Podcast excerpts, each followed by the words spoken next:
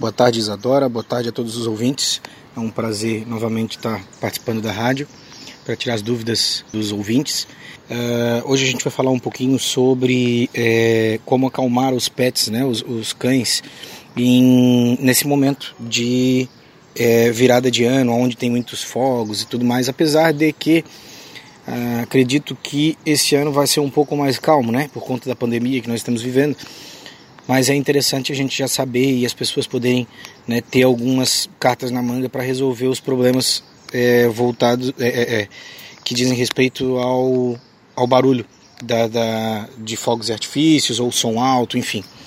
Uh, uma das coisas que dá para fazer, que vai ser muito fácil para as pessoas fazerem, é deixar uma TV ligada, um rádio, um, uh, uh, qualquer coisa que emita um som que possa fazer com que é, confunda o barulho é, dos fogos ou o som do vizinho com o som que estiver vindo de dentro do quarto. Isso é uma das coisas que eu mais indico as pessoas a fazerem, né? Vai dar uma uma amenizada bem, bem legal nessa situação.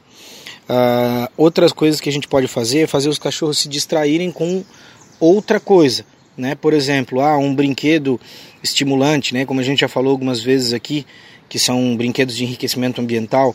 Para quem tiver dúvida do que, que é, entrar lá nas nossas redes sociais, a pessoa vai conseguir uh, entender o que, que são os enriquecimentos ambientais, ter algumas ideias para poder fazer. Uh, ou é, eu espalhar uma raçãozinha no chão, eu fazer algo é, com que para que o cão não fique tão focado nesses barulhos que ele tem esse esse condicionamento é, forte que deixa ele nervoso e tudo mais. Muitos cães começam a latir, choram, uh, pulam um muro e, e, isso sempre traz é, é bastante desconforto para os donos, né? Uh, eu acredito que uma, uma, uma, boa dica seriam essas duas já que eu passei.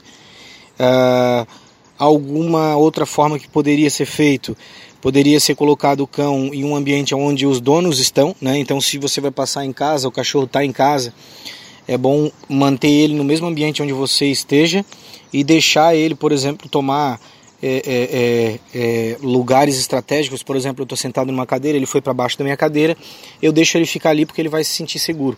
Né? Então dá certo, certa segurança para o cão. Eu acho que isso também é uma boa opção. Uh, agradeço o contato mais uma vez, agradeço a participação. Qualquer coisa estamos à disposição nas redes sociais.